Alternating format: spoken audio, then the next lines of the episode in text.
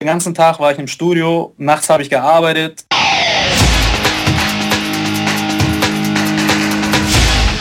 Delamar, Musify Your Life. So, hallo, herzlich willkommen zum Delamar Podcast auf www.delamar.fm, der Podcast für Musiker und Musikbegeisterte. Mein Name ist Carlos Sansegundo und bei mir sind die bezaubernde Maria Kimberly Hühn Ja, grüß, grüß. und der verhexte Matthias Müller. Hallo Internet, was geht? Und wie angekündigt letzte Woche, heute haben wir einen Gast dabei, nämlich den Alex Geibel. Hallo. Hi, hallo Servus. alle. Wie geht's euch? Blenden. Blendend.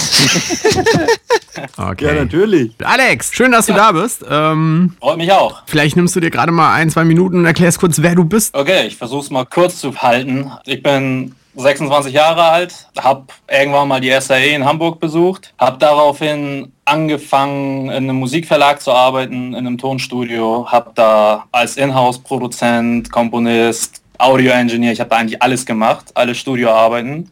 Dann habe ich Anfang letzten Jahres Luca Pretolesi kennengelernt, der gerade eine Grammy-Nominierung für Steve Aoki-Album gekriegt hatte. Okay. Bin in kurzerhand nach Las Vegas geflogen, habe ihn kennengelernt, eine Woche mit ihm im Studio abgehangen und haben uns auf Anhieb gut verstanden und dann hat er mir geholfen, hier rüberzukommen und seit November lebe ich hier in Las Vegas, arbeite im Studio DMI und habe einige interessante Sachen, bei einigen interessanten Sachen mitgewirkt. So, wir Ja. machen hauptsächlich Dance-Musik, Hip-Hop und alles, was irgendwie elektronisch ist. Also akustische Sachen kommen hier ganz selten mal unter und Mhm. meistens äh, Mixing, Mastering, manchmal auch Produktion. Also ich, du hast mir ja im Vorfeld mal so, so ein paar Stichwörter irgendwie äh, geschickt und es ist halt lustig, da mal durchzulesen, weil dadurch, dass du jetzt in, in Amiland bist, äh, natürlich auch äh, sehr interessante Namen da drin auftauchen. Ich fange jetzt mal bei Ja. denen an, die ich kenne, danach kannst du mir mal erzählen, die, die ich nicht kenne. Ähm, Aber was haben wir? Lil Jon wäre jemand, den ich kenne, mit Pharrell Williams Ja, natürlich. ist äh, bekannt. Was haben wir noch hier? Äh, Bitbangers ist deine eigene Geschichte gewesen oder was hast du da? Das ist meine eigene Geschichte, die ich damals mit einem Freund in, in Deutschland noch gestartet habe. Und bevor ich eigentlich nach Amerika gekommen bin, hatten wir mit beiden Singles kleinere Chartplatzierungen, Mhm. Schweizer Charts, deutsche Black Charts. So, das war Ja. eine eigene Geschichte. Was ich auch geil finde hier aus, seinen, aus seiner Credit ist Jürgen Schröder. Ähm, ja, super cooler Wer, Typ. wer, ist, wer ist Jürgen Schröder?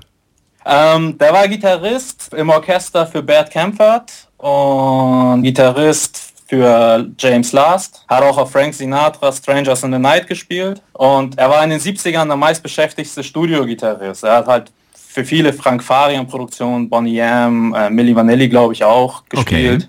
Der Typ ist 74 und einer der coolsten überhaupt. Das war immer eine Riesenfreude, mit dem zu arbeiten. Und er hat bei uns im Verlag alle Gitarren immer gespielt.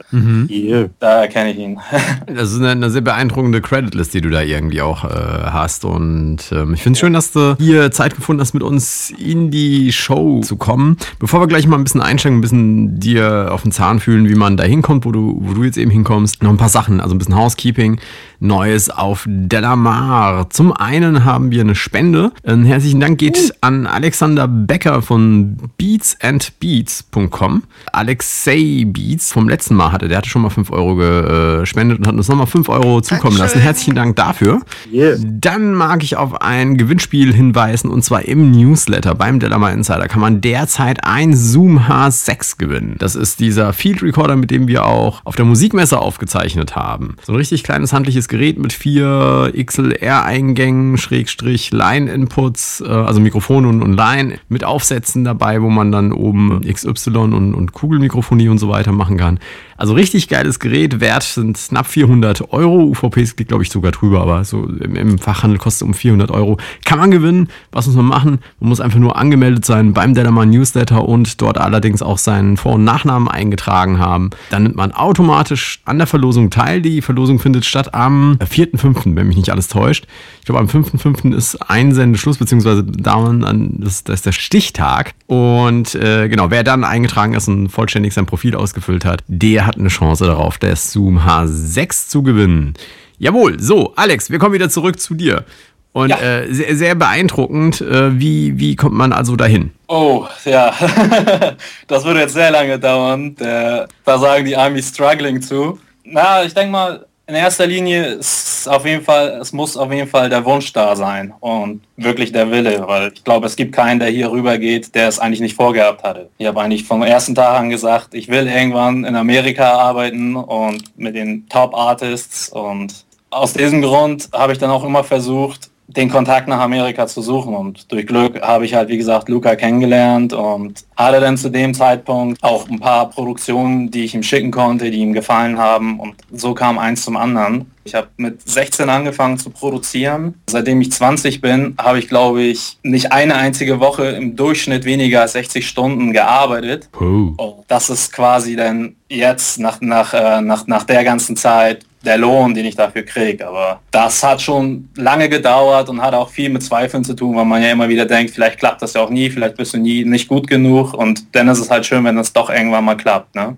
Maria, keine Frage. Du Doch, natürlich, eine ganze Menge. Ich wollte euch nur nicht. Ähm, habt ihr übrigens schon erwähnt, wo der gute Herr gerade sitzt? Das fand ich nämlich so spannend. In Las Vegas sitzt der gute Genau. Mann, ne? Im Win Casino, das ist viel interessanter. ah, okay. Wir auf hatten ja die Ehre, letztes Jahr auch äh, dort ansässig zu sein, beziehungsweise nicht im Windcasino allerdings, sondern im, äh, oh Gott, wo war ich? Im Flamingo war ich, genau, Flamingo Casino. ah, ist auch schön. Ja, so schön pink vor allem. ja. Nee, aber wie ist es eigentlich so grundsätzlich für dich so, wenn du ähm, als Deutscher in Amerika Arbeitserlaubnissen und sowas, äh, wie, wie, wie findest du kommen, weil ich meine, die Richtung, die du machst, gut, Dance ist vielleicht auch in Deutschland sehr verortet, aber gerade Hip-Hop und sowas kommt ja aus Amerika. Kriegt man da die Anerkennung als Deutscher? Oder hast du so das Gefühl, du wirst erstmal so nicht ganz so ernst genommen als Weißer, sag ich mal? Na, zum einen machen wir hier nicht wirklich viel Hip-Hop und Okay. ähm, wir mischen und mastern hier die Hip-Hop. Also zum Beispiel jetzt diese Lil Jon Sachen haben wir gemischt und gemastert. Ähm, beziehungsweise Luca hat das gemacht. Ich äh, habe als Assistent ihm zugearbeitet. Ich glaube, die, die stört das weniger. Also ich glaube, wenn man mit, mit der Produktion, ich weiß es nicht. Äh, in Dance-Musik spielt es überhaupt keine Rolle. Das glaube ich, ja, ja, ja, ja, ja. Genau.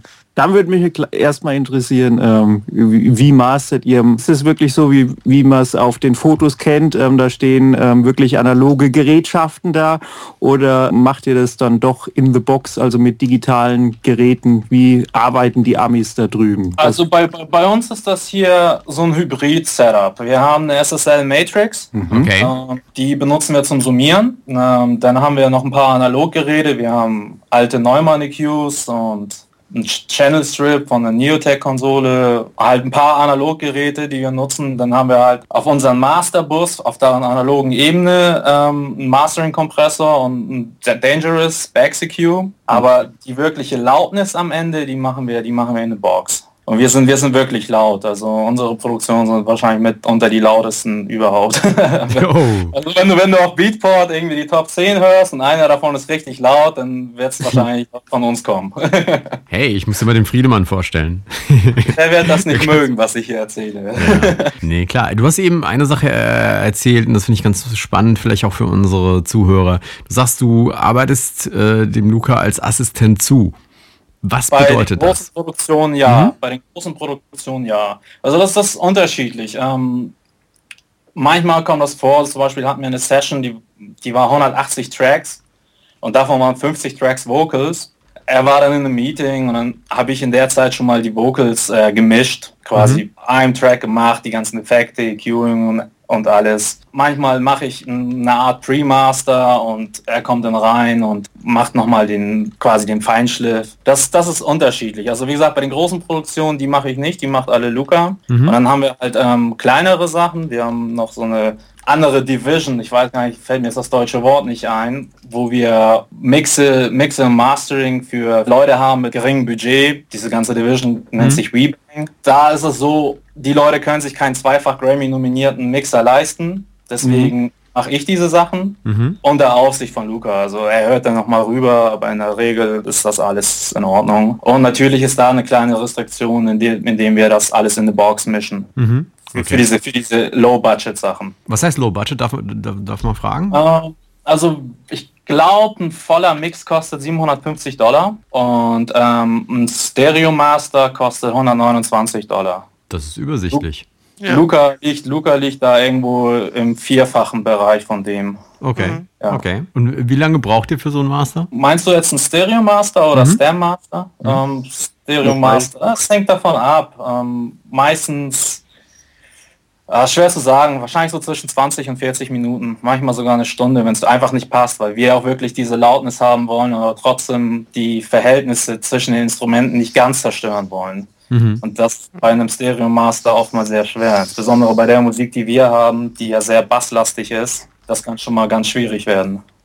Hat sich denn aus deiner Sicht das, also ich meine, es gibt ja immer wieder das Geweine und Geheule darüber, dass halt eben die, die Plattenindustrie Absatzprobleme hat, beziehungsweise Rückgang von, von physikalischen Tonträgern oder sowas. Ist das auf der Produzenten, beziehungsweise auf eurer Seite, auf der Masterseite auch, hat das auch Auswirkungen oder würdest du sagen, das ist, ob das nur MP3 ist oder physikalischer Tonträger, hat sich, das ist für euch eigentlich egal, also hat keine Auswirkungen gehabt? Also für uns hat das eigentlich keine große Auswirkung, weil wir ja die ganzen, sagen wir mal, die ganzen Top-DJs hier haben, mhm. die auch äh, in dem Win in den Clubs spielen und die verdienen mit einem Gig mehr, als sie jemals mit einer CD verdienen würden. Weißt ja, klar. Das, ja. Das heißt, wenn Sie einen Track rausbringen und da jetzt 5000 Dollar oder 2500 Dollar für, für, für, für einen Mix bezahlen, werden Sie das wahrscheinlich nicht wieder refinanzieren durch die Verkäufe. In der Regel brauchen Sie aber diesen Track, ja. um halt mehr Gigs zu kriegen. Die verdienen ihr Geld mit den Gigs. Also ich weiß von Lil Jon, der mit DJ Snake mit Turn Down for What, das ist der Trap-Track des Jahres, mhm. mhm. war auch zeitlang in der, in der Nummer 1 hier in Amerika und die haben den anfangs for free gegeben. Der nach 200.000 Downloads hat Columbia dann gesagt, okay, wir wollen ihn rausbringen, stellt das ein. Und dann mhm. ist der Track trotzdem nochmal Platin gegangen. Mhm. Okay. Aber dadurch ist zum Beispiel DJ Snake richtig groß geworden. Der spielt hier jede Woche äh, in den Clubs hier im Win und der ist wirklich durch diesen Track richtig groß geworden. Wahrscheinlich hätte er, hätte er gar nicht diese, die Runde gemacht, wenn sie den nicht for free gegeben hätten. Also für uns, die unsere Kundschaft hat in der Regel das Geld, weil sie halt relativ viel spielen und sehr hohe Gagen bekommen. Aber sie haben es halt verstanden, ne? Sie haben es wenigstens verstanden. Das ist halt, das ist halt sagen, okay, das ist nice, dass Leute sich den Track downloaden können, aber ja. eigentlich ist die Show das, Richtig. was nähert. Ja. Also wir haben auch ähm, jetzt den letzten Track für Lil Jon, Ladies Birthday Anthem, gemixt und gemastert und mhm. den hat er komplett for free gegeben. Er hat dann gesagt, okay, stelle ich auf Facebook, kriege ich noch ein paar, paar hunderttausend Likes mhm. und natürlich, er hat drei Millionen Likes oder sowas, da kann er natürlich auch viel höhere Gagen veranschlagen. Also ja. die sind da gar nicht mehr so hinterher. Also ich habe das Gefühl, die sind nicht mehr so hinterher, unbedingt zu verkaufen. Mhm. Wie viel Kontakt hast du denn zu den Künstlern, äh, die bei euch im Studio Sachen machen lassen? Also Master um, oder ähm, Mixing oder sowas? Also das ist unterschiedlich. Ähm, mit Lil Jon haben wir den, den Feinschliff zusammen gemacht. Der war bei uns im Studio. Major Laser, also auch Diplo, der der Hauptproduzent von Major Laser ist, ist eigentlich immer hier. Ähm, Gareth Emery, der mit seinem Album Drive iTunes Nummer 1 war, Albumcharts, der war komplett hier für die ganze Session, haben wir ein Stem Mastering gemacht. Mhm. Äh, Pharrell Williams war leider nicht hier. okay. Und ja, aber wir haben, wir haben dadurch, dass wir, das, das äh, Studio befindet sich im Keller von, vom Win. Quasi das äh, teuerste Hotel, das ist glaube ich das einzige Fünf-Diamanten-Hotel in Vegas. Okay. Und das hat drei Clubs, darunter sind halt äh, der beste Club in Amerika laut Forbes Magazine, das Access und der viertbeste Surrender sind hier. Das Surrender ist quasi über uns. Mhm. Und diese ganzen DJs kommen auch immer rein, die machen hier Interviews und so weiter. Nicht alle arbeiten hier oder nicht alle arbeiten mit uns. Manche mieten einfach nur das Studio. Wir haben auch ähm, TJR, wahrscheinlich kennt ihr den nicht, der ist hier in Amerika ziemlich bekannt. Dennis Koyo ist ein Deutscher. Die arbeiten hier. Also man lernt die alle kennen. Aber man arbeitet nicht mit jedem zusammen. Okay. Das klingt gut. Macht ihr dann die Mixe, geht ihr dann in die Clubs und äh, könnt es dann mal Probe hören dann oder habt ihr es schon gar nicht mehr nötig? Also in der Regel, in der Regel äh, machen wir das nicht. Also wir haben hier zum Beispiel letztens einen Mix gemacht für den House-DJ vom Surrender, den Resident. Mhm. Und dann sind wir, nachdem wir das gemacht haben, sind wir einfach kurz hochgegangen und haben den einfach angespielt am herrlichen Tag. Der Club war zu.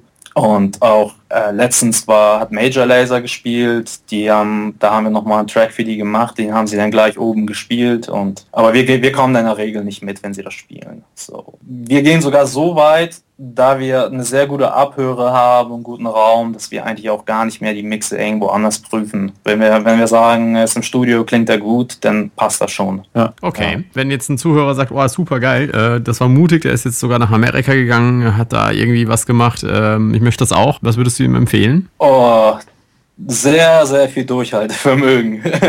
Oder, oder sagen wir mal so, äh, würdest du den Leuten äh, heute noch im Rückblick empfehlen, so eine Institut wie die SAE anzugehen? Ja, definitiv, äh, definitiv. Ja. Also ich habe, man hört ja immer viele schlechte Sachen darüber, aber ich habe meine Zeit an der SAE wirklich genutzt. Ich war permanent im Studio. Einer der Supervisor hat irgendwann mal gesagt, du kannst nicht das Studio die ganze Zeit nur für dich benutzen.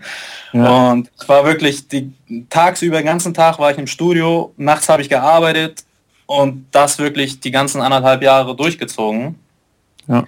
Und für mich war das wirklich, das hat wirklich was gebracht. Also das hat mir sicherlich, wenn ich das nicht gemacht hätte, hätte ich wahrscheinlich ein paar Jahre länger gebraucht, ein paar mehr Jahre. Ja. Ich glaube, ja. du bringst es aber relativ auf den Punkt. Also ich glaube manchmal, wenn du diese, du musst diesen entsprechenden Enthusiasmus, Enthusiasmus mitbringen und auch echt die, die Bereitschaft halt echt besser zu sein. Ja, ja absolut und das, ich denke, dann kannst du, egal ob du heute im Keller bist oder bei der SAE oder sowas, sehr viel erreichen. Aber du musst halt, okay, du musst natürlich raus aus deinem Keller klar. Also was ich, was ich da raushöre, Alex, ist eine Konstante, die ja auch schon äh, andere irgendwie erzählt haben. Also du hast eine richtige Ausbildung in dem Bereich gemacht. Du hast nicht einfach ja. im Keller gehockt und deine Musik produziert, sondern du hast tatsächlich eine Ausbildung gemacht. Und was ist, wenn, wenn du jetzt äh, an die Ausbildung zurückdenkst, was genau daran war das, was, was für dich wichtig war oder für, der, für dein Fortkommen wichtig war? War es, waren es die Kontakte, die du dort über die Schule gefunden hast oder war das tatsächlich das Know-how, das du bekommen hast? Also ich habe es leider verpennt, Kontakte aufzubauen. Irgendwie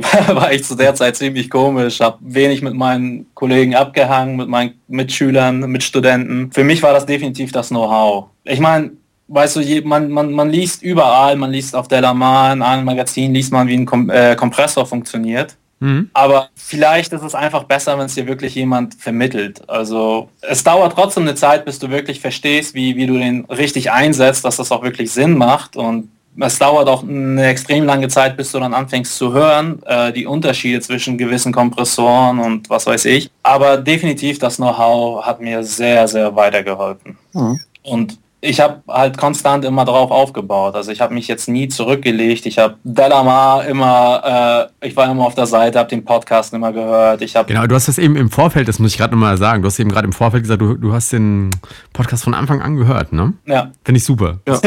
definitiv, definitiv. Ich habe auch wirklich sehr viele Sachen mitgenommen davon, definitiv. Und ja, also um das auf den Punkt zu bringen, ist es für, für, für mich, ich habe nicht das Gefühl, dass ich jemals in meinem Leben gearbeitet habe im Studio. Ich habe andere Jobs gehabt da habe ich gearbeitet, aber im Musikbusiness habe ich nicht gearbeitet. Das ist auch irgendwo eine Leidenschaft. Und ich komme von der Arbeit nach Hause, mache YouTube an, gucke mir irgendein Video an mit irgendwie, wie, wie, wie Leute Sounds schrauben oder ihr wisst, was ich meine. Also man, mhm. ja, selbst wenn man sagt, okay, ich mache einen Tag wirklich frei, erwischst du dich trotzdem dabei, wie du wieder irgendeinen Artikel liest oder irgendwo in einem Forum bist oder sonst noch was. Also das ist, man ist ständig dabei, man ist ständig, man versucht ständig immer besser zu werden. Ich glaube, das ist etwas, was uns antreibt und was auch hilft, weiterzukommen. Das ist eine ganz, äh, ganz interessante Geschichte, die du da erwähnst, wenn du feststellst, dass du in deiner Freizeit im Prinzip nichts anderes machst als arbeiten. So ja. oder so, ne? Ähm, dann weißt du aber, dass du den richtigen Job hast. Definitiv. Also ich meine, ich wäre ich wär wirklich schlecht dran, wenn ich jetzt nicht äh, im Musikbusiness das nicht irgendwie geschafft hätte, weil ich habe nie vorgehabt, eine Ausbildung zu machen im klassischen Sinne. Ich habe nie vorgehabt, irgendwie einen richtigen Job zu haben und ich wollte eigentlich auch nie eine Festanstellung oder sowas. Du hast, du hast erwähnt, ähm, dass du demnächst irgendwann mal wieder nach Deutschland zurückkommst, richtig? Genau, das ist leider schon viel eher, als ich will. Das wird nächsten Monat sein, weil okay. mein Visum für sechs Monate begrenzt war. Noch kannst du heiraten. noch, noch könnte ich, aber das wird meine Freundin nicht gut finden. so, die, die, sitzt in Deutschland? Die sitzt in Deutschland. Okay, äh, schönen Gruß an der Stelle. Ich habe nichts vorgeschlagen. okay, nee, also das heißt, du bist einen Monat wieder da. Äh, wie geht's dann weiter? Weiter? Äh, da werde ich die für, für Deutschland ein Büro eröffnen für dieses WeBank, was ich erzählt habe, für mhm. die für die Budgetsachen und werde das werde quasi die Niederlassung in Europa dann führen dafür. Okay. Also ich werde ich werde weiterhin im Kontakt bleiben, weiterhin mit Vegas arbeiten und und da kommt man bei Ambivalenz Tonstudio in Frankfurt vorbei. bestimmt, bestimmt, wenn ich irgendwann mal da unten bin, klar. Auf jeden Fall. Ähm, also das heißt, äh, dass du dann im Prinzip äh, Auftragsarbeiten annimmst hier in Deutschland, die dann wo bearbeitet werden oder wie? Also bearbeitet werden sie dann in Deutschland, die ich dann da mache. Also ich habe in Deutschland einen Freund, der ein Studio führt es ist schon auch alles abgemacht. Wenn ich wiederkomme, steige ich quasi als Teilhaber ein und werde da die Sachen machen. Aber die ganze Abwicklung und das, die administrative Seite geschieht dann in Vegas weiterhin. Okay, spannende Geschichte. Also ich, ich finde es echt krass, auch wie, wie du dich gemacht hast, seitdem wir uns da kennen, was ihr, wo du jetzt untergekommen bist. Was, was ist dein geheimer Trick in Sachen Produktion? Kommen wir mal ein bisschen auf das technische Zeug zu sprechen, damit äh, der ein oder andere Hörer hier noch was vielleicht äh, von dir lernen kann. Mein geheimer Trick in Sachen Produktion. Genau, der dann nicht mehr so geheim ist. Schwer zu sagen. Also ich glaube, es ist jetzt kein geheimer Trick, aber ich kann auf jeden Fall mal einen Tipp geben für alle, weil wir kriegen hier oft mal Sessions und das ist etwas, wo, womit man seinen Sound in 0, nichts verbessern kann. Die meisten Leute achten nicht, wie sie ihren Gain haben. Also sie als Beispiel, die haben ein Sample, was auf 0 dB normalisiert ist, das schmeißen sie in den Sequencer und ziehen den Fader auf minus 20 dB runter. Aber mhm. alle Kompressoren, also das ganze Processing, was dann stattfindet, das findet ja mit diesem 0 dB normalisierten Sample statt, mhm. wo natürlich die Kompressoren schon arbeiten, bevor du überhaupt den Threshold runterziehst und wenn du dann da MEQ boostest, dann klippt das. Und viele machen den Fehler und ähm, wenn man von vornherein das Sample in dem Gain reduziert oder den Output vom Synthesizer reduziert und dann das Processing macht, dann hat man den Vorteil, dass man die Fader weiter oben hat und dass viele Plugins auch besser klingen. Also das hat mein Sound, als ich das irgendwann mal vor drei Jahren oder so festgestellt habe, das hat mein Sound enorm verbessert. Enorm. Also ich, ich weiß nicht, ob das jetzt verständlich war, was ich gemeint habe. Aber Absolut. Also ich finde es auch guten mhm. Tipp nochmal.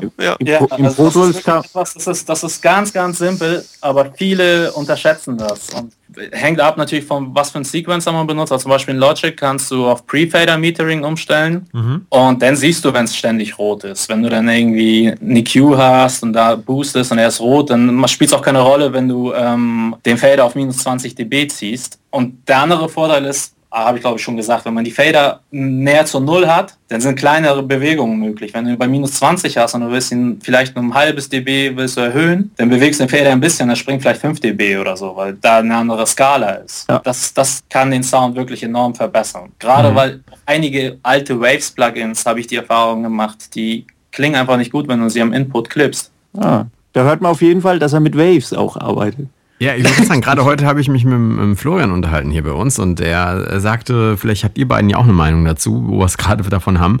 Äh, was er nicht mögen würde an diesen Plugins von dem Unternehmen, das gerade zitiert wurde, wäre, man, man lädt sie in einen Kanal und schon verändern sie den Sound, ohne auch nur einen Regler berührt zu haben. Ja, das kann passieren.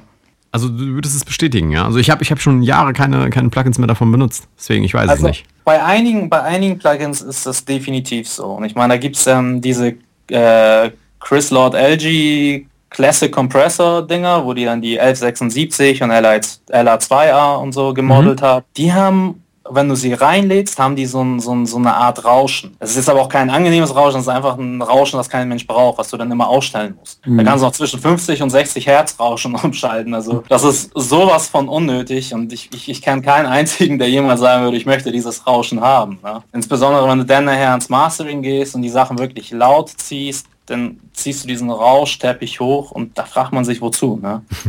du willst echt, echt ist. Ja, ich meine, weißt du nicht, alles was echt ist, ist auch automatisch ja. besser. Doch, doch, auf jeden Fall. Alex, was, was habt ihr denn sonst noch so für Tools, die ihr benutzt? Also du hast vorhin die SSL Matrix äh, benannt, so ein paar Outboard-Geschichten. Was habt ihr denn in the Box? Was benutzt ihr denn da? Um, ähm, wir, haben, wir haben die UAD-Karte mit allen Plugins, weil das Studio ein Sponsor-Shit hat. Ja, wir haben Sponsorship mit UAD. Okay. Und jetzt ohne Werbung zu machen, aber da gibt es diesen spät. API. Sorry. Aber da gibt es diesen API Vision Channel. Mhm. Das ist wirklich, ohne zu übertreiben, das beste Plugin, was ich jemals gehört habe. Also, warum? Ähm, ich weiß nicht, du, du lädst das rein, insbesondere auf Vocals, machst da den Kompressor, den EQ und das klingt einfach großartig. Also gerade der EQ, du kannst Höhen boosten, du kannst 12 dB Höhenboost geben und das klingt nicht irgendwie nicht harsh oder so. Mhm.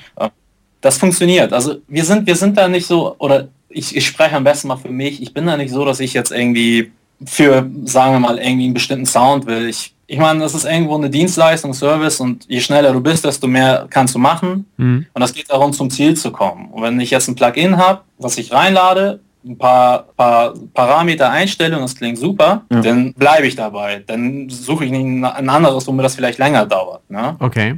Und ähm, mit dem Vision Channel funktioniert das wunderbar. Also das ist so mein Geheimtipp. Okay. Muss ich, muss ich mal reinhören. Den haben wir noch nie benutzt. ja, unbedingt, unbedingt. Und was habt ihr noch außer den äh, UAD-Geschichten? Ja, wie gesagt, da haben wir die ganzen Waves-Dinger. Fab-Filter benutzen wir ganz gerne. Die Was, Plugins. was genau von Fab? Da haben wir jetzt äh, neulichst angefangen mit dem Multiband-Kompressor zu arbeiten. Ah ja, der ist ja recht neu. Und der hat auch so eine Exciter-Funktion. Du kannst ihn umschalten zu einem Exciter, also ein Multiband-Exciter. Und ich habe das bei, es war ein kleiner Unfall, ich habe versehentlich falsche Einstellungen gemacht und dann habe ich halt Multiband-Exciter auf einer Mastering-Kette gehabt. Und auf dem Low End, das ist jetzt schwer zu erklären, auf jeden Fall war das dann so, dass, dass ähm, der Exciter die, das Low End immer hochgezogen hat mit der Kick und dann kriegst du halt so, ein, so, eine, so eine gewisse Bewegung in der Kick. Mhm. Ähm, bei uns in der Dance-Musik, es klingt zwar immer ein bisschen blöd, wenn die Leute sagen, die Kick ist das wichtigste Instrument, weil dann könnte man die ja alleine spielen. Das funktioniert dann doch nicht. Aber die muss schon, die muss schon richtig on point sein, wie man hier so schön sagt. Da brauchst du auch eine gewisse Bewegung in der Kick. Es reicht nicht einfach nur irgendwie so ein dumpfes mm, mm, man muss schon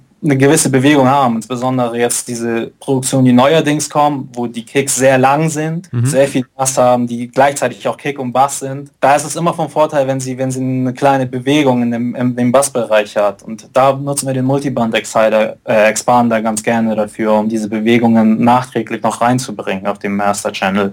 Das, wieder, das war jetzt wieder ein Geheimtipp. Das hätte ich Ja. wahrscheinlich nicht dürfen. Den schneidet der Matthias jetzt ans Ende als Geheimtipp Ja. für heute. Behälter die Welt für sich. Ich finde ich finde es auch lustig, wo du gesagt hast, erstmal falsche Einstellung und dann äh, gemerkt, boah, das ist ja, ist ja gut. Also irgendwie, dass manche, manche Sounds öfters mal einfach äh, aus Versehen entstehen. Wenn man dann die Ohren hat und hört es und, und, und weiß, was passiert und äh, denkt sich, wow, geil, dann Ja. äh, ist das eine schöne Sache. Die gibt's übrigens gerade für 40 Prozent, ne, sie- äh, zehn Jahre äh, äh, Fab-Filter gibt äh, ist ja Oh, nice. gerade ähm, für die Leute, also hier machen wir ja wahnsinnige Schleichwerbung, ne, was heißt Schleichwerbung, machen wir wahnsinnige Werbung kostenlos heute. Äh, ähm, 40 Prozent ähm, ist nicht schlecht. Das ist gut. Insbesondere, weil die ziemlich teuer sind. Ja. Gut, habt ihr noch Fragen an Alex? Weil ich sehe, unsere Zeit ist leider schon vorüber. Oh yeah. Wir Ähm, können ich- noch mal in den Chat schauen, ähm, aber es kam auch nicht, ich habe schon mal reingeschaut, es kamen nicht viele äh, Fragen im Chat. Ich weiß, wir haben ein bisschen Latenz. Habt ihr noch eine Frage an unseren Gast, an den Immer her damit. Ja, jetzt geht's noch. und übermorgen steht dann in den Kommentaren nach, wäre ich doch mal live da gewesen. Ja. Ja, welche welche DRW, welche DRW hattest du äh, gesagt, benutzt ihr? äh, zum Mixen nutzen wir hauptsächlich Logic. Zum Produzieren benutze ich seit einem halben Jahr Ableton Live. Das ist, ähm, ich habe fünf Jahre auf Logic produziert und nach einem Monat Ableton Live will ich nie wieder in Logic produzieren. Okay. Aber ich, ich gehe immer noch zum Mixen zurück in Logic. So, was sagt der Chat? Quantize Ivo, der wollte einen Tipp fürs Arrangement bei EDM. Ja, da ist der einfachste Tipp, wenn du DJ bist, was noch besser ist, dann spielst du einfach etwas, was gut funktioniert. Wenn du keiner bist, findest du raus, was gut funktioniert, nimmst dir den Track, lädst ihn in einen Sequencer und arrangierst es daran nach. Das ist eigentlich das Einfachste. Und ich, im Prinzip sind die meisten Arrangements von den Tracks, die funktionieren, ziemlich ähnlich. Was ich jetzt hier feststelle, insbesondere weil ich hier sehr oft in die Clubs gehe, diese ganzen großen, sozusagen, die nennt man jetzt Big Room Tracks, die haben sehr, sehr lange Breakdowns, die äh, DJs dann auf den Festivals spielen, aber in den Clubs funktionieren die nicht. Mhm. Also in den Clubs sehe ich zum Beispiel, äh, dass die oftmals dann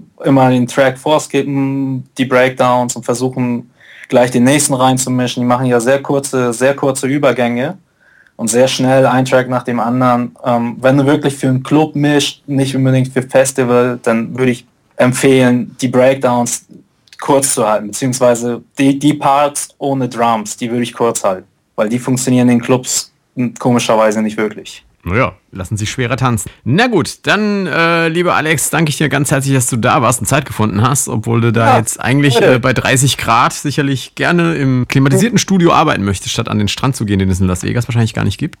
Strand ja, Wasser nein.